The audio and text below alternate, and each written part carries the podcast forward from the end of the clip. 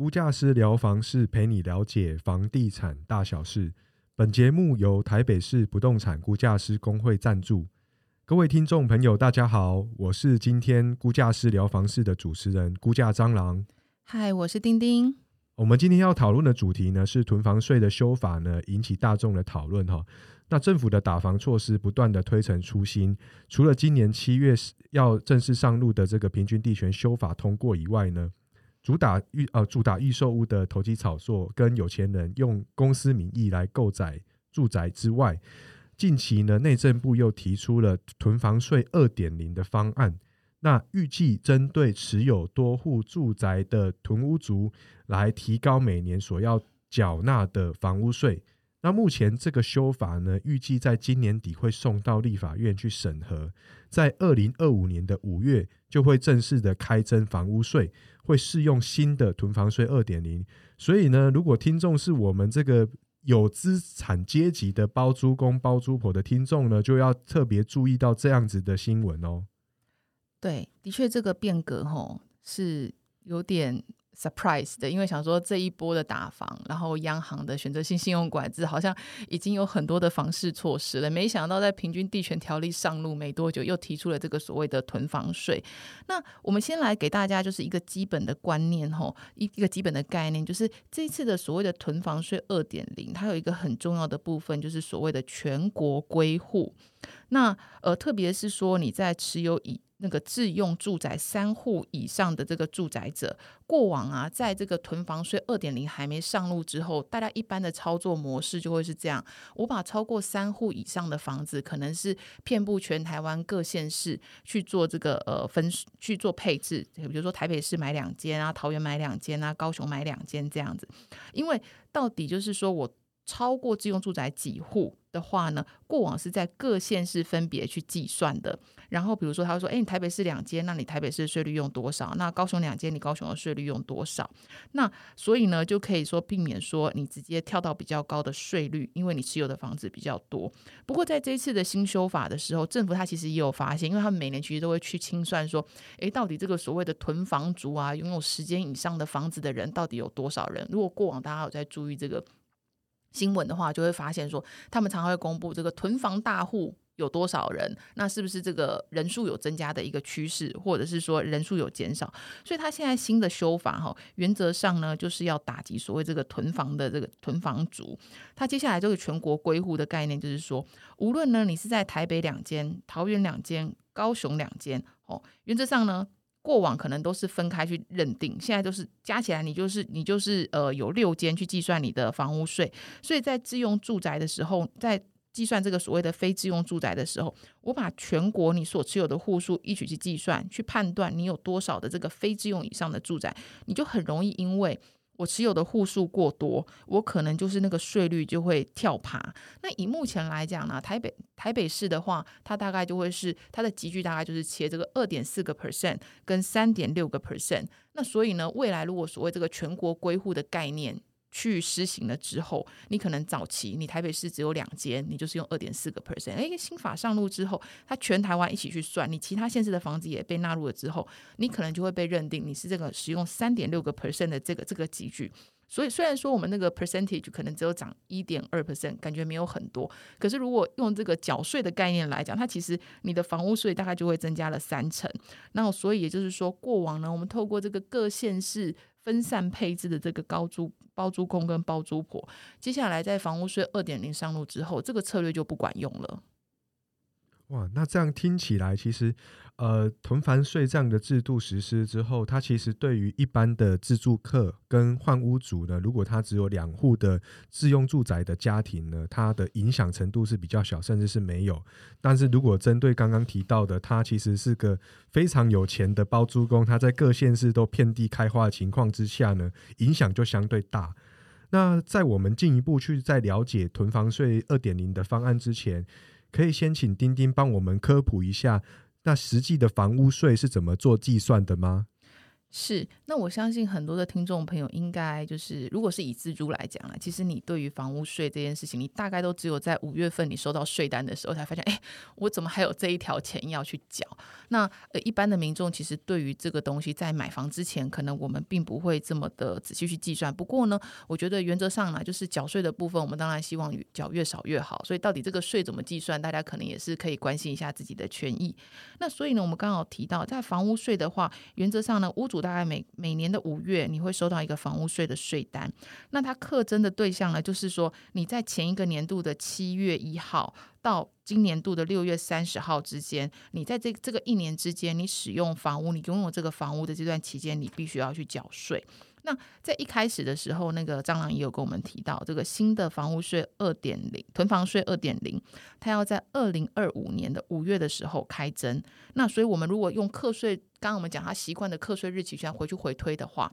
原则上哈新法之后呢，大概就是二零二四年七月之后，如果你是屋主的话，他就会开始用这个新的方式，全国归户的方式，然后来去计算。所以呢，如果说你本身就是一个包租公跟包租婆，你也很仔细在做税务规划的话，那这个时间点可能就要注意，你可能要在明年的七月以前，你可能就必须要。已经先呃，不管你是要怎么规划，或者你肯定要试算一下自己的这个房屋税会不会被大幅的调升，可能就要预备比较多的这个税金。到时候，呃，新的新法上路之后，你在这个呃后年的五月，你的房屋税可能会增加支出。那接下来我们就要讲这个科普的部分。其实这个东西有点有点复杂，我尽量用比较简单的方式去说。可是呢，原则上呢。算缴税啊，跟这个算这些税，从来都不是简单的事情，所以稍后也会跟大家讲说，有什么方式可以比较快的理清。那原则上，房屋税的计算方式，吼，就是我要缴多少钱，我就是用我房子值多少钱，它叫做房屋课税限制，还有我的税率，我是自用住宅，还是说呢，我是属于那种包租公、包租婆这种这个非自用住宅很多的人，这个税率就会不一样。那我们先讲比较简单的。税率的话，它的影响范围就包括，就是你是自住，或者是你是出租，或是你是营业，坐落在哪个县市，然后是不是有很多的住宅，你是有第四户、第五户，税率有不同，各个县市它都有他们自己的规定，可以上网去查。那比如说像自用住宅啊，或者现在提到的所谓这个所谓的公益出租人，或是社会住宅的包租代管的话，它都可以适用比较低的税率，就是一点二个 percent 的税率。那我们讲完税率之后，我们就讲前面一个很重要的关键，就是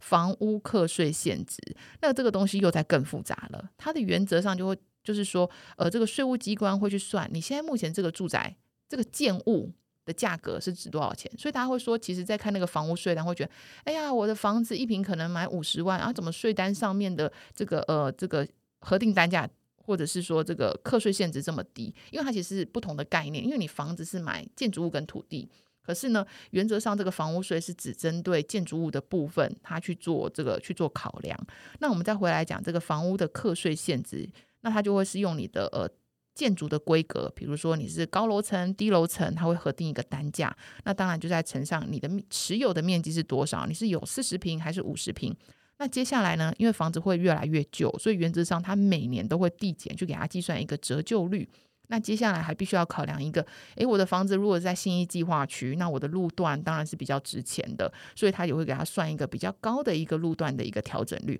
所以，我们刚刚零零总总讲了那么多，他去计算出来之后，就会成为一个房屋的课税限值。那听起来很复杂，不过有几个重点可能要提醒一下听众，就是说这个。房屋的这个核定单价的时候啊，有一个时间点要特别注意。如果你是在台北市的房子的话，你要注意，就说你买的房子，它的这个所谓的使用执照是不是在二零一四年七月以后它取得的？因为在那个年度的时候，曾经我们在重新评。评估这个呃，政府他重新评估这个房屋的标准单价，因为可能三四十年都没有调整了，那大家觉得哎，现在造价那么贵啊，你这个东西都没有调整，看来是跟呃市场是有蛮明显的落差，所以在那个时候的时候有重新检讨过，所以大家就当时就做了一个决定，就说，哎，那二零一四年七月以后新盖的房子呢，我们就要适用新的标准，所以呢，它当年度的这个标准的构造单价其实是成长一倍。以上的，所以你去换那个试算看看，哎，你可能前一个年度买的跟今年跟这个年度买的其实只差一年，可是你的房屋税可能会差到这个一倍之多。那另外一个的话，就是说现在各县市他们其实都是在推广，就是呃你的这个房屋标准的单价，你要跟市场比较呃有结合，或者是你必须要去更新。所以在某些县市，它也都有逐步调高。比如说以这个彰化县的话，它目前的话规划是说，呃，它新的这个房屋标准单价，如果是新房子的话，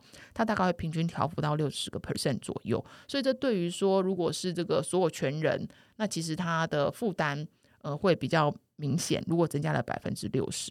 那最后我们刚刚讲那个路段率，其实也是每年会调的。如果你这边越来越热闹，或者是说有这个捷运开通的话，房价增长的话，这个路段率可能每年也都会减减视，然后调高。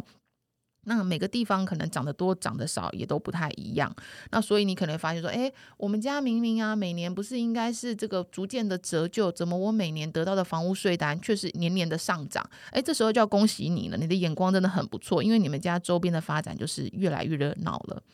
那再来的话，还要一个一个部分，可能一般的听众我们比较少，我自己是没有机会碰到啦。就是如果我是买这个高价住宅的话，那也会房屋税会比较高。就比如说，我如果在台北市是买八千万以上房价八千万以上的住宅，然后而且我的面积是超过八十平以上，或者是说我的单价超过一百万，它在这个税捐机关就会被认定你这个所谓的高价住宅，就是认定的有钱人的情况下呢，它要反映在它的成本上的时候，它也会对于这个高价住宅它。会再增加它一个，嗯，再乘上一个一个集聚，然后把它的那个房屋税的课税税值拉高。那我相信讲到这里哦。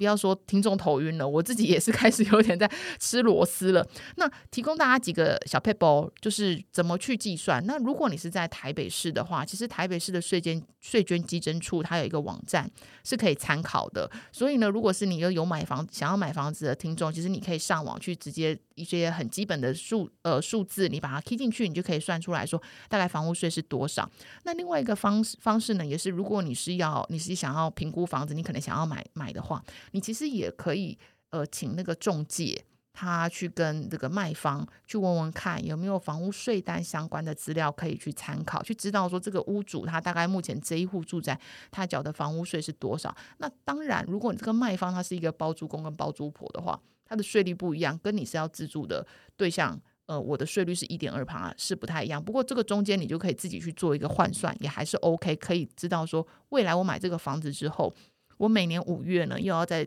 多多少钱上缴国库？那如果呢，你买的话是老公寓的，其实这个囤房税二点零就跟你没什么太大的关系，因为公寓有时候屋龄三四十年，事实上它那个房屋虽然都都非常便宜了。好的，谢谢丁丁的分享哈，就让我们可以知道说，在囤房税的这个计算之前呢，其实我们要关心的是房屋税的计算。那房屋税的计算，其实简单来讲，房屋税额就会等于税基乘上税率。那听众朋友可能会觉得那个税基啊，就是我们在讲这个房屋课税限值呢，会比较复杂哈。基本上它会有一个政府颁布的标准表，那那个标准表呢？最后计算出来的房屋课税限值呢，除了跟标准表的单价有关以外呢，它还会跟我们的屋龄，好，跟我们这个接入的调整率，哈，就是说它的路线繁荣的程度去做一个加权的计算有关，哈。那不过大家也不用太担心这个计算，因为刚刚丁丁也有分享，我们可以透过县市政府的这个呃税捐居干的网站呢，就可以去试算我们自己本身家里面房屋税是多少钱，哈。那其实这样子听起来还是会有一点模糊，也想问一下丁丁，说有没有一个案例可以提供我们去实际感受一下，有没有囤房税这件事情来去缴纳房屋税，到底会有发生什么样的变化？嗯，好，那我们就我假设我是一个这个。嗯，就是自助客好了。我现在想要买一个，这是在忠孝东路四段，大概在忠孝这个复兴到忠孝敦化站这边，我想要买一个三房的一个华夏中古华夏，二十年左右的中古华夏来自住。那三房的话，华夏嘛，它的公设比比较低，所以我就大概抓，就是我大概买四十平的房子就好了。然后又 RC 造的，然后以自住为主，所以我的那个税率原则上就是使用这个自用住宅最低的一点二趴的税率。那我们这样去用这个呃税捐稽征处的网站去试算的话，我以一个三呃四十平的住宅，然后华夏这样去计算，其实如果是自住客的话，你的房屋税大概是落在一点六到一点七万之间。其实我自己本身是觉得还是 OK 的，因为以这个这个路段，我刚才讲忠孝复兴到忠孝敦化站这一段的这个三房的华夏，我看这个嗯。我讲三千万可能都已经有点低估它了，所以相较起来，这个一点六到一点七万的这个房屋税应该是还 OK 的。可是呢，如果呢，诶，我在那个地方买的住宅，我们刚刚有讲到一个台北是在二零一四年的时候曾经大幅的调升这个核定单价，所以呢，我如果说啊这个房子太旧了，我想要买新一点的，我买了一个二零一五年完工的。一样是华夏，那刚刚前面的条件都不变，一样四十平，然后我一样是这个以自住为主的话，那事实上我买这个比较新一点点的房子，然后呢，我的房屋税就会从刚刚讲的一点六万跳到四万。那另外一个，我如果又是一个嗯有产阶级，是一个包租婆，我适用这个所谓的多户住宅。它的税率是三点六个 percent 的话，那我的房屋税光光这一户，我的税单就会变到十万。所以你可以看到，从最前面的自用住宅的一点六到一点七万，再跳到四万，再跳到十万，哇，那其实它的那个房屋税的那个增幅是蛮明显的。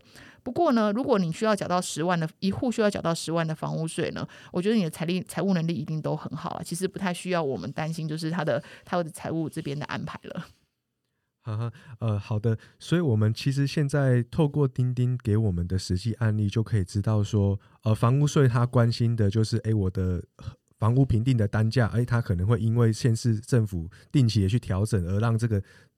评定单价呢大幅的提升。那再加上如果它是有符合到囤房税的税率的时候呢，哇哇，那个税率跟税基都同步的提升情况之下，从原本的一点六万就会试算到十万块。哦，那这个。试算的课税原则呢，也让大家可以做一个参考。那接下来我们再进到我们就是刚刚呃一开始提到的，就是我们的新的房屋囤房税二点零。那这次的修法哈，其实对于多户住宅的人呢是影响蛮大的，因为像是全国归户的概念，不就是如果假设我跟我老婆还有未成年的小孩，在全国持有的住宅加起来超过三户。是不是就会被影响到？是，那我们这边也跟大家。就是说明一下，所谓这个自用住宅它的概念是什么样哦？我们刚才讲，就是所谓的自用住宅呢，就是你跟你的配偶跟未成年的子女，我们这样算一户，我们算一家人嘛。所以，我们一家人呢，他可以拥有自用住宅的户数的限制是三户，因为不可能就是要求说，哎，你们一家人一定只能有一个房子。有些人说我想要有一个度假屋，再买一户，这个无可厚非，或者是学区宅。所以，原则上它的规定方面的话，自用住宅是说，你跟你的配偶还有未成年的子女。只要呢你在三户以内，然后你是自己居住使用的话，你没有出租给别人，那你就可以认定为自用住宅。那超过三户以上，比如说啊，我们家就是很多户喜欢到处有度假，我这个政府就不太认定你这个是是自用住宅了哈。所以三户以上的这个呃，就是呃非自用住宅的话，这一次的房屋囤房税的二点零，它有一个很重要的关键，就是在于说，它除了全国归户以外，它对于这个多户住宅的税率，它其实也有在做调整。因为以目前现行来讲啊，各县市对于这个多多房或囤屋族的话，它大概税率都是从一点五到三点六个 percent 之间，各个县市他自己去做认定跟调整。那这次修法也直接明定了，他们觉得中央觉得一点五太低了，没有起到这个所谓的这个呃资源有效运用的一个一个一个方式，所以呢，他刚刚我们从一点五到三点六的这个这个区间，它直接调高，最低就是两趴。最高呢，它会变成四点八个 percent，所以就有些地区过往可能对于多房族，它的这个房屋税率是一点五个 percent，那接下来呢，因为这个地板价直接往上拉了，变成两个 percent 的话，那其实对于房屋税来讲，一点五到成长到两个 percent，也就是增加了大概三成左右。那当然不是说，诶，我就是政府就是要钱，对于呃每一个人我就是一直征税，一直征税。那他当然也有考虑到说，一般自住客其实现在生活的负担也很重。